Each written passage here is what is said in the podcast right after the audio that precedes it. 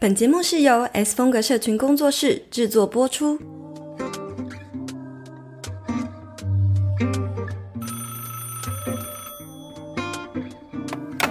喂，Hello，听得到吗？有声音吗？喂喂喂，有，Hello，我是青椒。回到 Hit Me Up 下班打给我的第六十七集。这一集我们要来聊聊，在身心灵灵性成长的这条路上呢，到底陷阱有哪些？要来分享一下，就是 Netflix 最近很红的一部纪录片，叫做《异狂国度》。这部片呢带来的一个反思，原因是因为现在是一个水平时代嘛，就是我们人类的呃灵性思维呢正在急速的成长中，就很多人都陆续开始关注身心灵的话题。可是也因为这个关系呢，我们很容易就踩到陷阱。应该不是现在才有啦，就是自古以来都有很多师傅、紫衣神教之类的，很多很多师傅呢会在人最脆弱或者是最需要依赖的时候，利用人性的弱点呢，去给予看似神奇的帮助，或者是寄予乌托邦的愿景。然后呢，可能就会呃让大家呢，可能就会被人家说是所谓的洗脑，让人们呢去捧上大把的钞票去供养他们。所以虽然我非常就是平常是很鼓励大家可以探索自己的身心灵，多多的去了解自己的内在，可是呢，也同时也希望借由这一次呃 Netflix 它推出的这个《异狂国度》这个纪录片影集，可以深入的探讨所谓灵性依赖是什么，灵性陷阱有哪一些，还有各种人性层面的反思，以及我会在。在最后时候跟大家分享要如何不要踩雷，不被受骗，保护自己这样。那青椒，你有看这个吗？刚问过你，你根本没在看。就是 就是有快速看一些文章这样子，描述他们的故事这样。那我想要问你，你对于邪教的定义或感觉是什么？邪教，这部片在讲的就是美国人对于就是一个邪教的害怕，跟一个真实的邪教上演在他们国家的一个故事。其实我觉得宗教本身就是会分化人类，然后我们去选择不同自己比较。比较想要去投注在哪一个那个宗教领域上面，但是我觉得邪教会让人家产生有邪教的感觉，不只是它是我们不理解的宗教，而是它这个宗教它传达的意念跟最后引导他们的教徒走上一个好像会违背基本的善良风俗，或者是说基本的道德底线，那最终会让人更觉得说，哎，不能理解的应该是后面的这一块。会让人会会让人家会觉得是邪教的感觉。大家在开始听下面故事之前，你也可以先稍微在心里面描绘一下你心目中的邪教，你觉得是什么定义呢？那我在这或者是他们，另外再补充一下，或者是他们在追求的那件事情是一个不可描述，或者是带来灾难的一个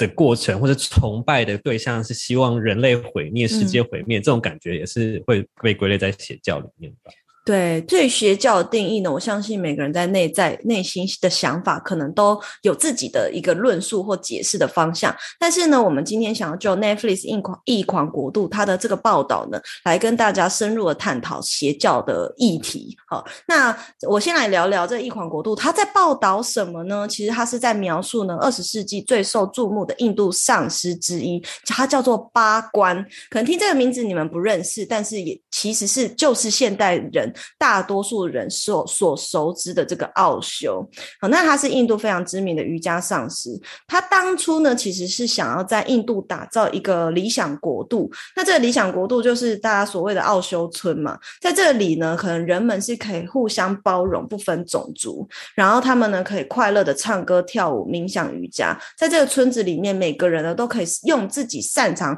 奥修非常鼓励大家去用自己擅长的能力去创造。然后去提供这个村子一个价值，那你也可以在这里工作、做生意什么的。所以，甚至呢，他还鼓励大家可以在这里拥有自由开放的性关系。可是，你们要知道，在二十世纪初的时候，那个年代的美国其实是非常。呃，在性的方面的思想，或者是在印度的，不管在印度或是美国，在性思想上面，其实都是相对比较封闭的，还没有那么开放。可是因为他的信徒其实越来越多了，那在印度当时的这个政府呢，其实也是采比较保守的那种思想，哈，就被他们一直不断的打压，就是不容许有印度教以外，或者是其什么宗教以外的新的宗教的产生。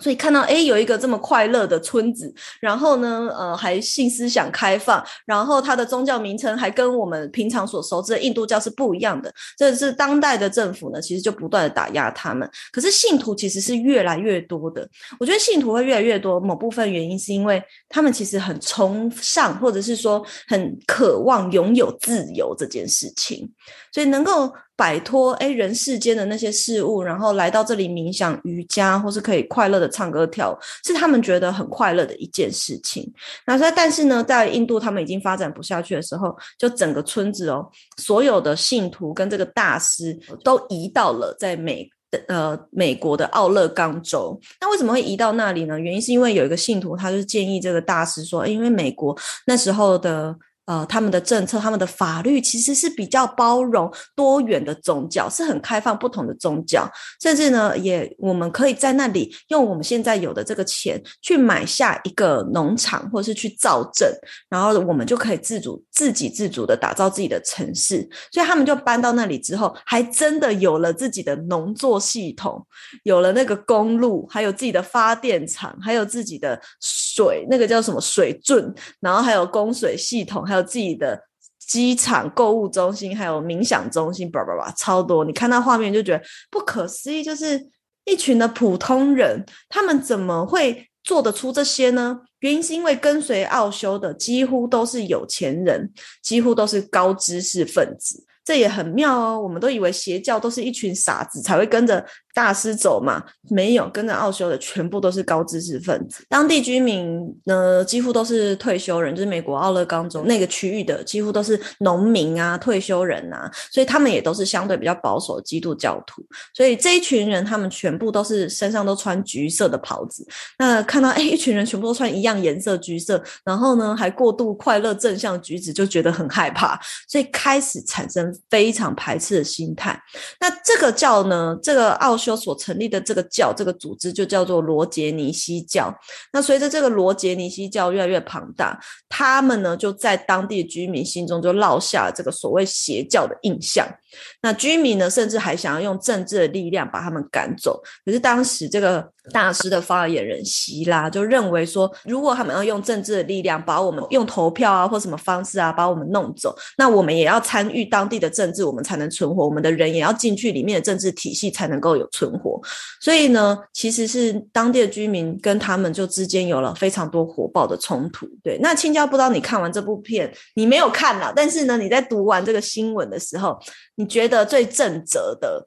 最让你感到惊讶的是什么？是这个大师、这个宗教，还是跟随的信徒呢？我觉得最令人惊讶的，应该就是你刚刚讲到的这一群很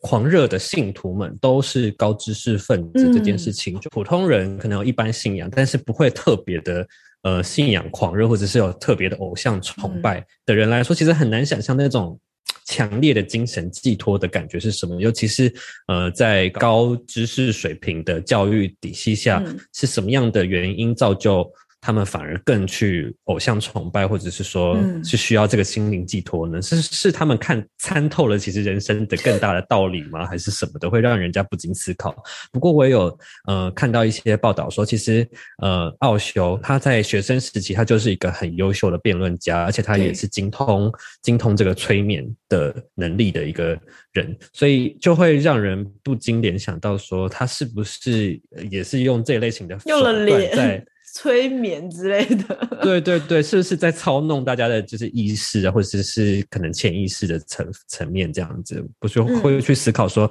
哎，那到底大家的判断道德是，就是标准是什么？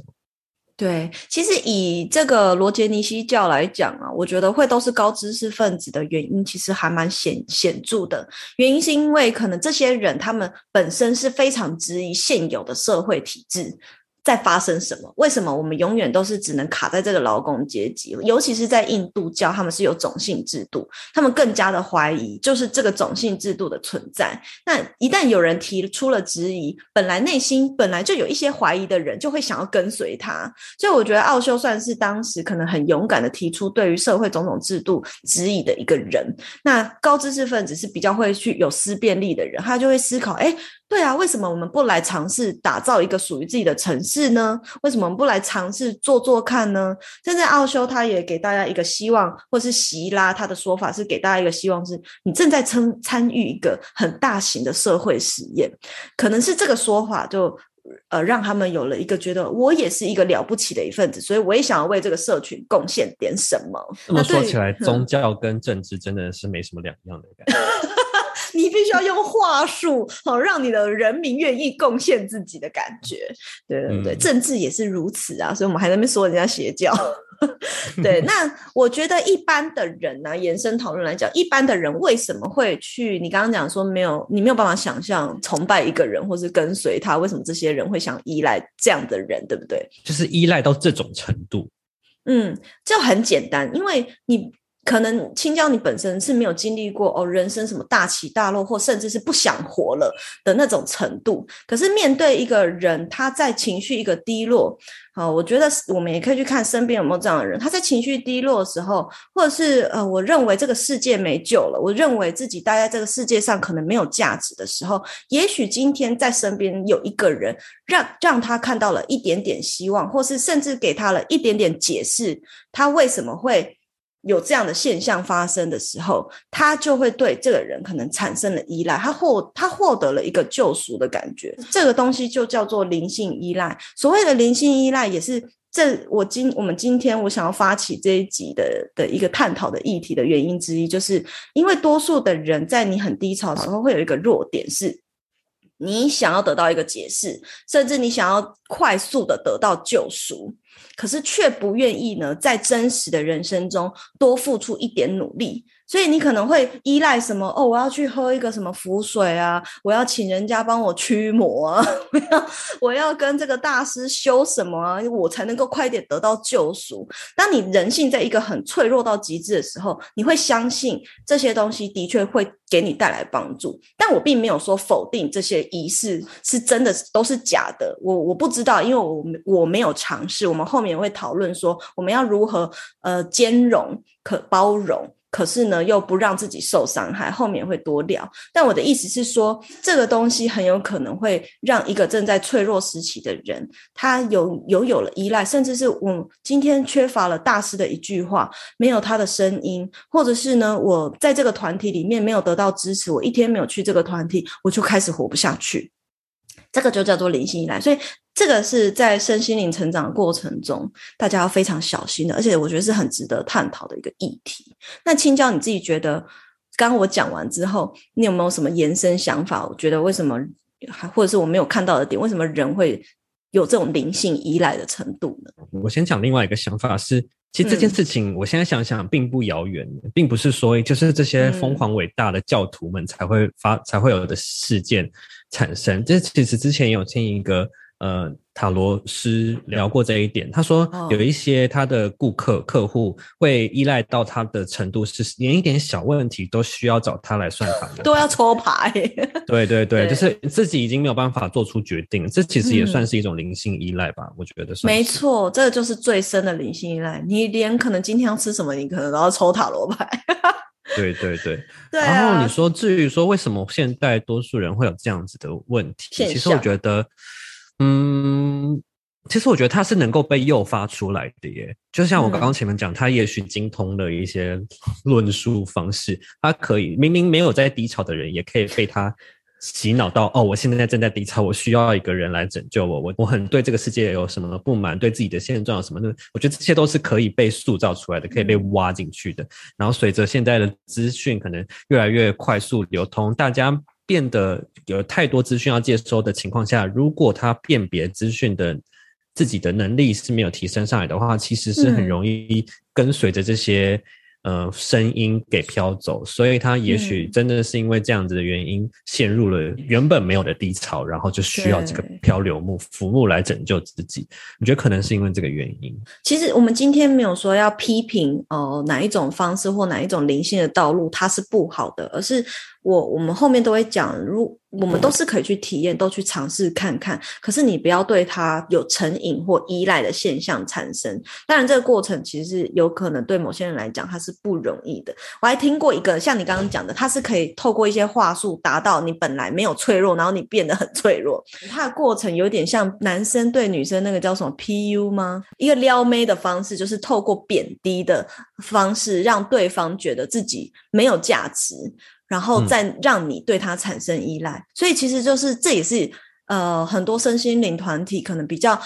有恶意的团体，他们会操弄的一种手法。那我还听说过最近很流行啊，有很多单位都在做，不会特别说哪一些是不好的，但是有听过有一种身心灵的课程，它是很多阶段的，然后每一个阶段呢，你都要去上课。啊，不同上课你会有不同的蜕变，这样子。那他们也会要求他们的学生去拉身边的朋友一起加入。那当然，这个课程里面可能有一些东西其实是好的，是可以截取的。可是也有听说有一些很理智的人去上完课，是觉得，哎，这个老师从头到尾都是先贬低你们，或是一直叫你们反思生活中哪一些行为是匮乏，哪些行为是有错的，一直在从头到尾都在反省自己。那反省到最后，你会觉得自己好像真的没价值。他在给你一些东西的时候。你就觉得我好像提升了，我好像改变了，这种也是一种手法。其实可能搞不好，明明你透过其他一种更正向的提升的方式，你也可以得到这样的效果。可是不一定要透过那种有一点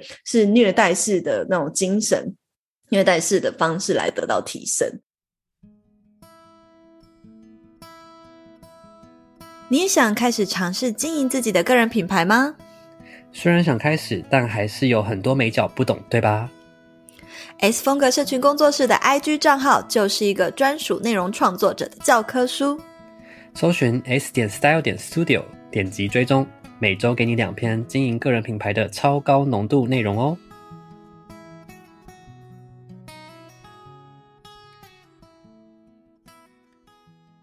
对，那回到这个我们刚刚在聊的《这异狂国度》这一部片呢，片中的这个罗杰尼西讲，他们买下了一个土地，打造所谓的理想自由国度。我们可以来聊聊，就是你觉得他一开始是想要让大家都快乐嘛？能够自由嘛？你觉得这样的做法是出自于良善呢，还是是良善糖衣包装的邪恶呢？那如果说他真的是出自于良善，为什么这个组织到最后会？大走中就是哎，开始敢让人觉得敛财，因为这个呃，这个大师呢，到最后他有九十几台的劳斯莱斯哦。那我还在那个影片上看到他的帽子都是钻石，手表也是钻石的啊。然后呢，甚至希拉呢，他开始呢会号召他的教徒呢去攻击市民。那这个原因，你觉得？你觉得呢？他他初期他的本意是良善的吗？如果是梁山，为什么会遭奸？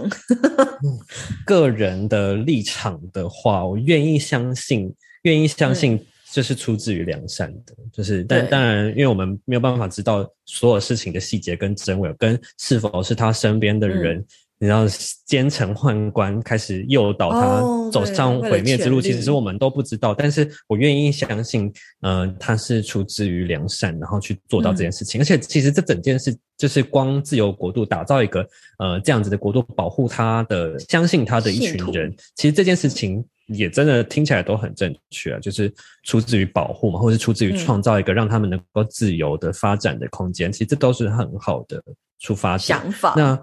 对对对，那至于最后为什么会呈现这样子的事件呢？我我认为它真的应该没有那么简，就是不是一个一个实现性的发展，它应该就是有太多复杂的那个。但总而言之，我觉得过多的呃拥戴的人太多了，然后过多的权力集中在少数人身上的时候，就势必会发生毁灭。就是很像我们在历史上看到那些集权集权主义的那些呃历史人物嘛，其实都是一样的道理。在当他们有了。很多的资源，很多的信仰，他们相信他们的人，追随他们的人，然后有了很多的权利，那自然而然，他就有可能会迷失了方向，然后忘记了他原本的初衷。最后，他在拼死保护的，可能根本已经不是他原本的意念了。我们原本希望获得财富，去。呃，创造我们想要的丰盛，想要我们达到我们的高度。可是到最后，我们拼死拼活的一直要赚更多的钱，守住更多的财，可是已经忘记当初我们为什么要呃有这些资源。对，我觉得是一样的道理。当你拥有了更多财富之后，你可能会就是我觉得人就是可能虽然算是贪婪嘛？或者是说无法会被激在在发。对，在这个权力面前是无法很很难很很容易自己被抹去掉这种感觉。对啊，没错。对对其实罗杰尼西教，我觉得它是很多灵性组织或身心灵团体的一个缩影，它是算是非常大的一个事件。可是说实在，它就是一个缩影。就大家，我相信这些大师或者是发起人，他的出发点一定都是好的，他一定也是看到社会了有一些什么问题，然后他可能也真的觉得自己可以帮助到他人，希望可以带人类摆脱可能世俗的框架啊，或是制度啊，活出自我。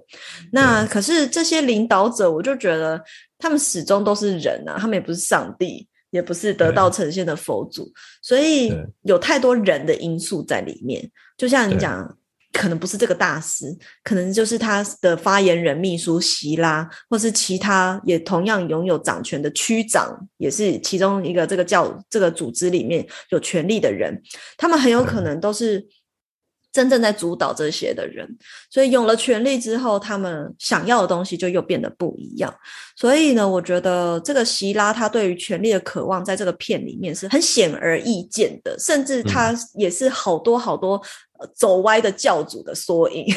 嗯，他甚至还想要控制这个大师，他还在整个村子里面都装满了窃听器，窃听所有人的发言。然后那个警方去呢，还是 FBI 去的时候，就找到了大概有上万卷的录音带，就那个时时代还是有用录音带嘛。那听到了，他也不知道听到了什么，他就跟相信他的这些追随他的人讲了一些言语，就说：“哦，我发现哦，那些亲近大师的人啊，竟然想要暗杀他。可是呢，没从来都没有人真的听到那个录音带讲了什么。其实只有希拉听，可以听，有权利听那个录音带。所以他怎么传递，那就又是他的事情。别人得到的一个讯息是：哦，有人要谋杀我们的大师。所以呢，这时候希拉就开始操弄，就说：那你们现在有谁愿意站出来保护大师，去暗杀那个要暗杀大师的人？就有一个女生，她原本也是很正常，都是很正常，她是追随这个，她也只是来这边，她想要有有一个自由的国度的空间，然后跟她小孩好好生活在这个村子里。结果没想到，她就到最后，她也非常欣赏希拉，她也觉得希拉是他们很棒的领导者，所以她就说：“我愿意去暗杀。” 她就拿了针筒去杀那个希拉口中说可能会杀掉大师的人，所以他们就犯了这个谋杀的罪。那甚至呢，还导致很多就是这希拉的操弄啊什么的，让他们整个人所有的这个罗杰尼西教的人都对于村当地的村民也是感到厌恶，放病毒到整个村庄的那个餐厅里面，让所有的村庄的人都全部都吃东西都拉肚子中毒，食物中毒。其实片里面没有确切的证据说是他们放的，因为从头到尾这个女生都没有承认过。但是有很多有看到的证人这样子，他们可能一开始的出发点是良善的，可是呢，可我们从这个片中我们可以看到，其实你很难说明说，哎，我今天加入了这个身心灵团体，你过度投入的时候，你真的能够分辨，就即便他们是高知识分子，你真的能够分辨这个人最后他是不是被贪婪然后蒙住了眼呢？你不知道你正在追随的是一个什么样子的人，所以我们要随时保持错亲密也很难呢、对啊，对，真的，再来呢，就是呃，还有一个很值得探讨是这个纪录片啊，得知一个刚刚有讲到，这个组织后期会跟这些居民起冲突，其实不是这个宗教的人有问题。其实我看到的是，这个居民一开始他们先发起攻击，他先对他们开枪的。那他为什么会对他们开枪？就是一开始讲到嘛，他觉得一群人穿橘色衣服很怪啊，然后感到很反感。他们也认为说，我们都是基督教，你们这群人是什么教？所以呢，会觉得感到很反感。想要来探讨的是，像青椒你自己看完这个事件，你觉得真的是这些人他们就一开始就意识到这这就是一个邪教吗？还是说其实是他们不够包容，然后太无知，打造呃造成了冲突，或甚至是让他本来不是邪教，然后 变成邪教这样子？嗯，我觉得哦，我觉得这整件事情其实都是跟出自于未知跟不理解造成的。我觉得嗯人类总是在分类自己跟他人，希望找到自己的同伴，也想要抓出那些异己异端，然后就是希望把这些东把跟自己不一样的人都消灭。我觉得这一点是在很其实蛮多世界上的呃事件都可以看到这些缩影。那这件事情其实也让我联想到之前好像有跟你分享过，就是日本的那个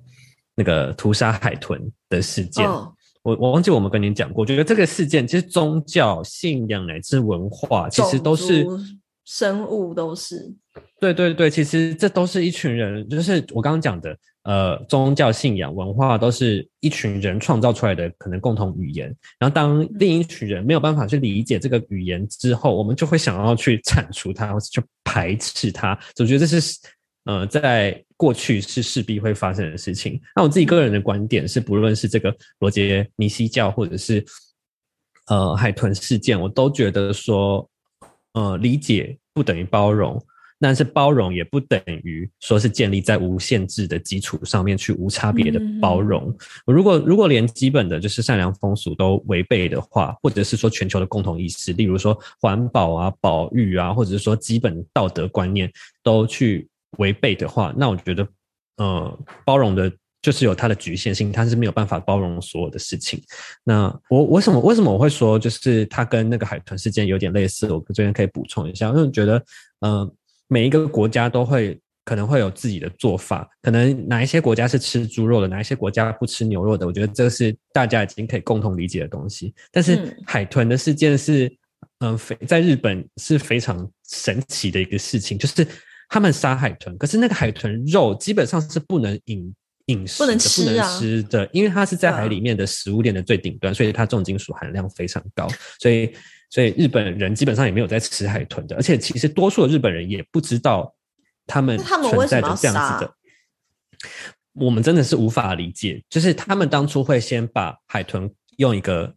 音波的方式框在一个海框，他们会在海里面插铁柱，然后敲那个铁柱，就会让海豚被困在一个地方。好，然后呢，他们就困在这边之后，呃，一群那个饲养员就会先来把最健康、最厉害、最好的品种都挑走，让他们去海洋世界去训练，成为一个可以表演的海豚。那剩下的。全部杀掉，因为他们的杀的方式很残忍，就是在海里面这样搓搓搓，把他们搓搓搓，然后就是会血染整个海湾，然后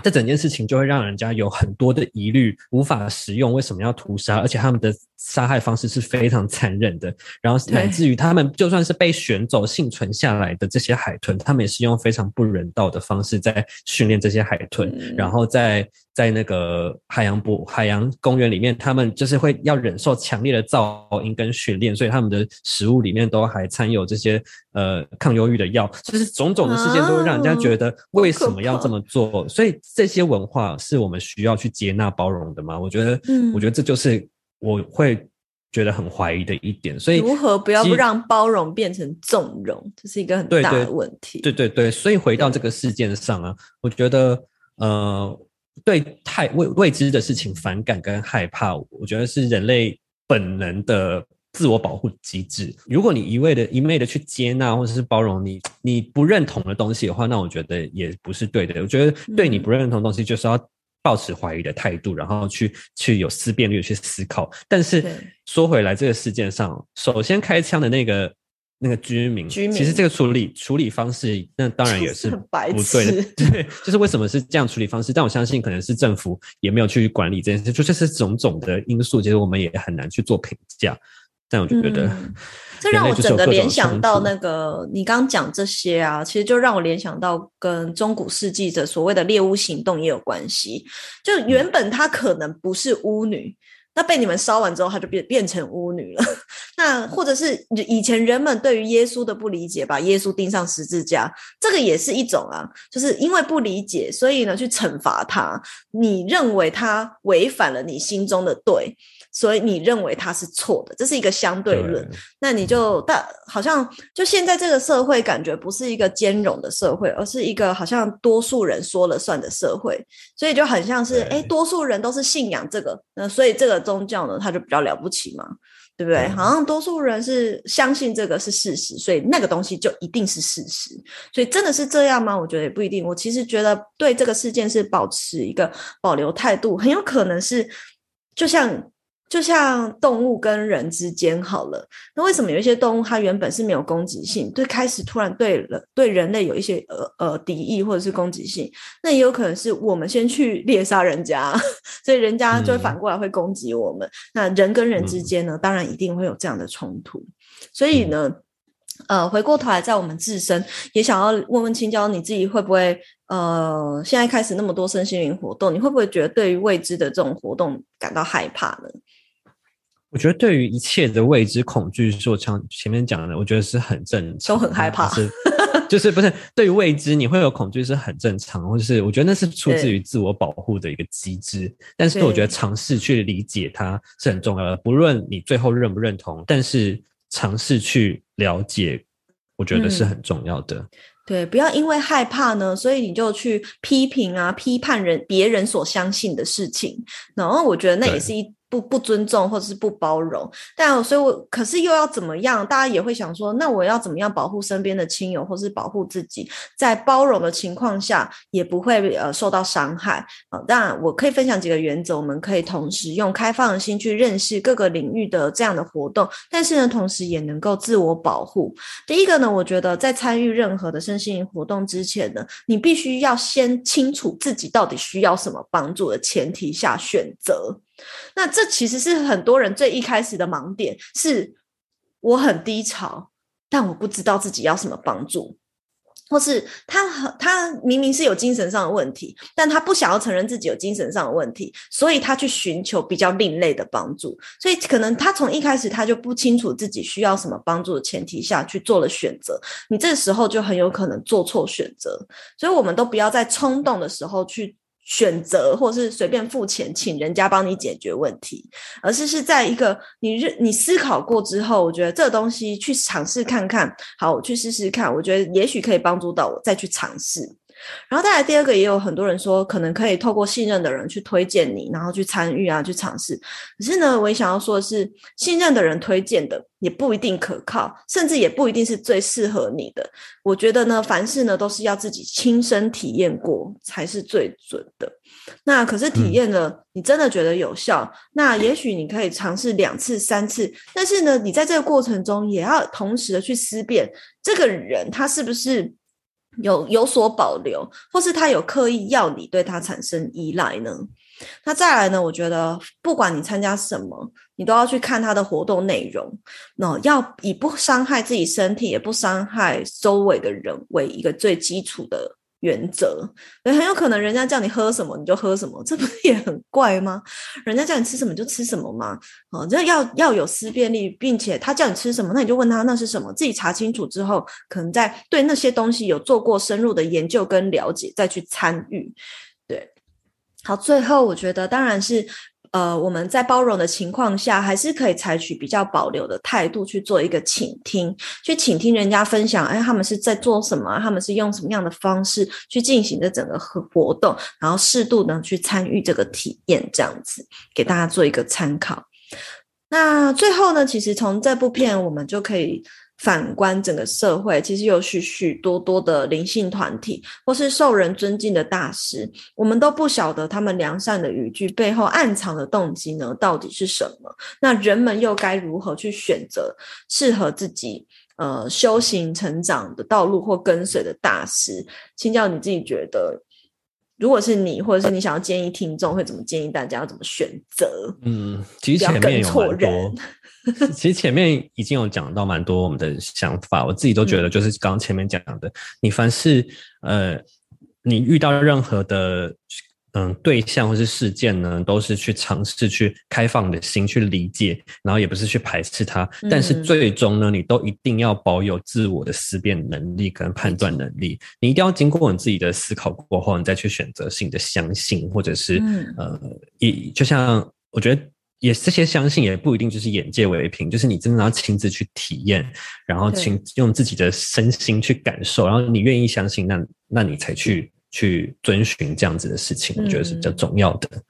对，对我想要跟大家分享我瑜伽培训师他老师呢，他曾经有讲过的几句话，就是真正的大师是什么模样。他这边就有他有讲到说，真正的大师呢，不会让你产生依赖，反而希望你可以独立。真正的大师呢，不会强迫你的意志，而是尊重你的自由意志。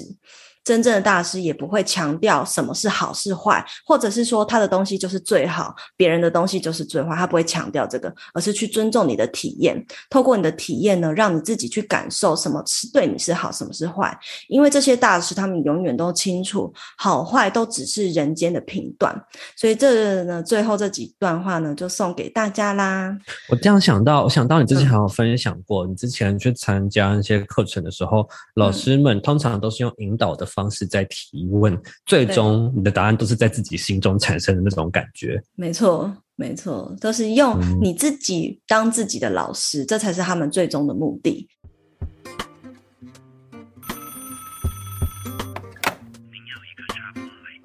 那在现实动态呢，我有问大家一个最开头呢，我问青椒的问题，就是大家呢认为什么样子的定义可以叫做邪教？邪教在你们心目中是什么样子？那有几位同学他们的分享呢是说，呃，疯狂相信到失去正常的生活能力。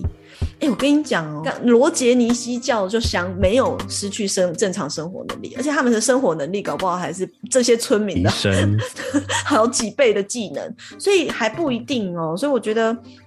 呃，这些邪教为什么被人家说邪教？他搞不好不是真的邪门，而是可能别人的不理解，所以认定他邪门。当然，最后他可能又发动一些攻击，那那那就会被人家这样子定义。好，然后还有人说，就是把人当神在崇拜，就是过度的崇拜一个人。我觉得这个也是一个基准点，人不是完美的，所以你如果相信有一个人他是完美百分之百，他说什么都是对的，如果他也告诉你说我说什么你就听就对了，像这样子的人，我我真的不认为他会是一个大师。嗯，好，那么以上呢就是大家粉丝们的分享。那如果不知道大家听完这集好像有一点沉重，没有搞笑，没有吵架，那听完不知道是什么样子的感觉，或是你自己身边朋友有没有遇过或有灵性依赖的朋友，也欢迎你们分享这一集给他们听，让大家呢在学习的过程、成长的过程都不要踩雷，要适度的保护自己。那我们就下一集见喽，大家拜拜。拜拜。